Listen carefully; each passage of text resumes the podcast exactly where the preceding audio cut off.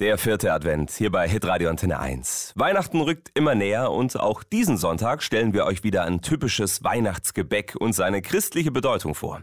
Heute geht's um das Weihnachtsgebäck schlechthin, der Lebkuchen. Clarissa aus unserer Kirchenredaktion, wie kam es denn, dass der Lebkuchen ein typisches Weihnachtsgebäck wurde? Naja, die Weihnachtszeit war früher ja eine Fastenzeit. Und so im 13. Jahrhundert haben die Mönche in der Adventszeit in den Klöstern zum starken Bier gerne Pfefferkuchen gegessen. Mhm. Das Pfeffer in dem Kuchen steht dabei aber nicht für den Pfeffer, wie wir ihn heute kennen, sondern war damals ein Überbegriff für alle exotischen Gewürze. Okay. Und genau das haben heute auch noch all unsere Lebkuchensorten gemeinsam. Sie sind süß, kräftig gewürzt und lange haltbar. Also ist das einzig Christliche am Lebkuchen, dass er in unserer heutigen Form im Kloster entstanden ist. Ja, schon.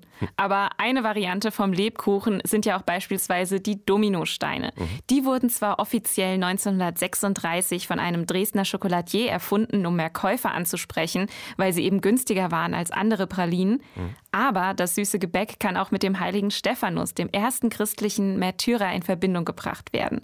Der wurde nämlich zu Tode gesteinigt und die Dominosteine könnten an die Steine erinnern, mit denen er ermordet wurde.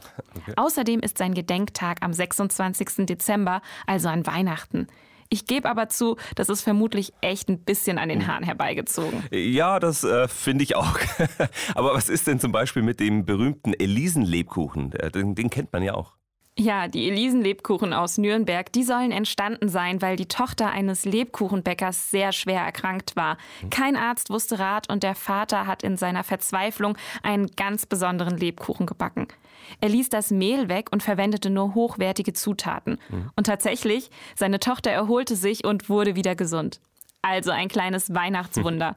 Und wegen dieser Legende kamen die berühmten Elisenlebkuchen zu ihrem Namen, denn die Tochter des Lebküchners hieß Elisabeth. Eine schöne Geschichte. Gesunde Lebkuchen. Ja, dann mal ran an die süßen Teigwaren.